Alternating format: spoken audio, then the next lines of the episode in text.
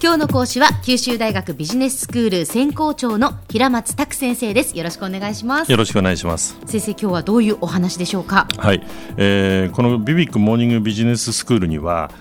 九州大学のビジネススクール、まあ、あの私どもは QBS と呼んでますけれども、ええ、QBS の教員がですね、まあ、多く出演させていただいてるんですけれども、はい、まあ、あの聞いてくださってるな方の中にはですね、まあ、そうしたわ我々教員がですね、まあ普段のその教育活動を行っているビジネススクールとは一体どんなところか、まあ、そんなことに関心を持たれる方も、まあ、いらっしゃるだろうと思います。え、でそこで今回と次回の2回ですねビジネススクールとはというテーマでお話をしてみたいと思います。はいわかりましたお願いします。はい。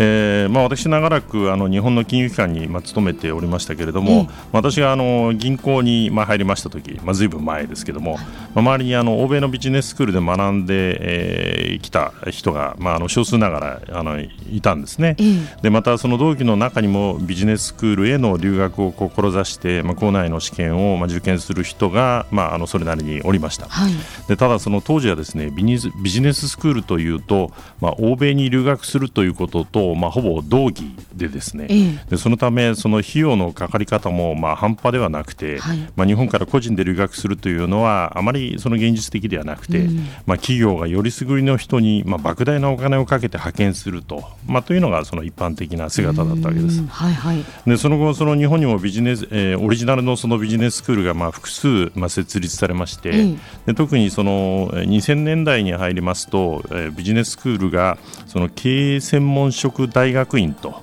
まあ、そういう形で制度化されたこともあってですね、はい、まあ、あの急速にまあ身近なものになってきたと言えます、うん、で特にその QBS のようにですね、まあ、社会人向けに平日の夜と土曜日にですね土曜日の日中に開校するスクールもまあ現れるようになってですね、まあ、企業にしても派遣しやすいし、うん、まあ、また個人でもですね、まあ、無理なく学べるようになったと、まあ、そういうあのことになってます、ええ、ビジネススクールというのはその大学院なんですよね。そうなんですね、あのの別名経営大学院と、まあ、呼ばれるわけですけれども、えええー、通常はその学部を終えた人が学ぶ大学院の、まあ、修士課程なわけです。はいでそこではその経営者またはその経営を担うビジネスリーダーを養成するために、うん、まあ、高度な、えー、実践的経営リテラシーを、まあ、学ぶことができるわけですね。はいはい、で経営リテラシーというのは、うん、まあ、経営の理論や、まあ、知識のことを言うわけですけれども、はい、まあ、それをその単に学問として、えー、机上、まあ、机の上で学ぶだけではなくてですね、うん、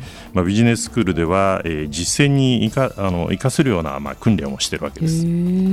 でこの点少しあの具体的に説明しますと、はい、まあ、ビジネススクールではその多くの事業において、まあ、自分が経営者あるいはそのプロジェクトのリーダーであれば、まあ、どう判断してどう行動するのかと、まあ、そういう視点で考えられ考えることを求められるわけです。はいで例えばその経営戦略について、えー、学ぶ授業ですね、うん、で一般にはその教科書あるいはその参考書を読めばさまざ、まなその理論的な枠組みが、まあ、提供されてますし、うん、またそのさまざまな戦略を採用した企業の実例も紹介されているわけですね。えーまあ、当然のごとく、えーまあ、これらを勉強するわけですけれども、はいはい、まあ、しかしそのビジネススクールでは、まあ、ここでは終わらずにですね、うん、まあ、企業の実例に即して、まあ、自分がその会社の経営者であればどう対応したするであろうかあるいはその結果はどうなるだろうかと、まあ、ということをその議論するわけです。でこれを、まあ、ケースメソッドと呼ぶわけですけれども、ええ、まあ、こうした訓練を通じて経営者としてのその問題に遭遇したときに、うん、まあ、実際にさまざまな選択肢を考え、まあ、その中からそのベストシナリオを論理的に選択できる能力を養うと、えー、いうことを行っているわけです。なるほど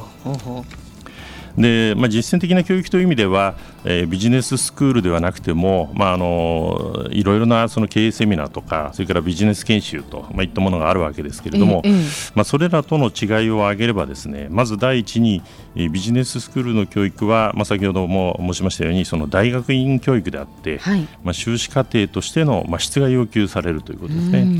それから第2には、えーまあ、実務にその過度に偏るのではなくて、まあ、学問体系に根ざした形で経営上の力量を磨くカリキュラムが構成されているということですね。でこの場合のその経営上の経営上の力量というのは、うん、まあ、その経営者やビジネスリーダーにまあ必要とされるリーダーシップ戦略性、うん、えー、倫理観財務感覚、はい、あるいは国際性、うん、えー、法務感覚、まあ、リスク感覚などさまざ、まなことが含まれるわけです。ええそして第3に、えー、ビジネススクール修了者にはあの皆さんもご存知かと思いますけれども、まあ、あの MBA という、はい、まあ、世界的に認知されている学位が与えられると、まあ、こういったところが、まあ、違いとして挙げられるわけです。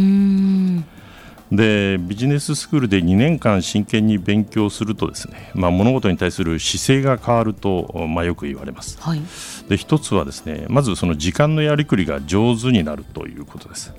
でまあ、あのビジネススクールに通う間ですね、学生さん、あのとにかく忙しいわけですけれども、はいはい、まあ、限られた時間でその効率的に予習や発表の準備を行う訓練ができるわけですね。なるほどそうですね。だって社会人で、そして通って勉強するわけですから、ね、そういうことですね。でもう一つのメリットはその経営の課題や問題点の素材を見抜く力が、えー、養われるということです。うんで2年間の、まあ、トレーニングによってですね、まあ、気づきの力、えー、洞察力が磨かれて、まあ、日常業務においても、まあ、問題解決が問題解決にその役立つ能力が身につくわけです。で勘や経験による解決ではなくて、はい、まあ、理論の限界を理解しつつも、まあ、理論に根ざした解決を図る習慣が、まあ、身につくと、まあ、そういうわけです。なるほどで、えーまあ、これから、えー、秋にかけてですね、あの QBS の、えー、学生募集活動の、まあ、時期にたまたま当たってまして、はい、であの8月の7日からのですね1か月間、えー、博多、熊本、小倉箱崎の各地でですね、まあ、大学の説大学説明会あるいは、えー、オープンキャンパスが、えー、開催される予定となっております。はいでまあ、詳細はあのホームページでご確認いただきたいと思いますけれども、えーまあ、この番組をお聞きになってですね、まあ、ビジネススクールに関心を持たれた方はですね、まあ、ぜひその大、えー、QBS の大学説明会どれかにですねおいでいただいて、まあ、ビジネススクールを実感していただきたいと、まあ、そういうふうに思います。はいえー、ぜひ興味を持たれた方 QBS の大学説明会に、えー、お越しください。QBS のホームページはアルファベット大文字で QBS または九州大学ビジネススクールで検索してください。えー、今日の講師は九州大学ビジネススクール専攻長の平松卓先生でした。どうもありがとうございました。どうもありがとうございました。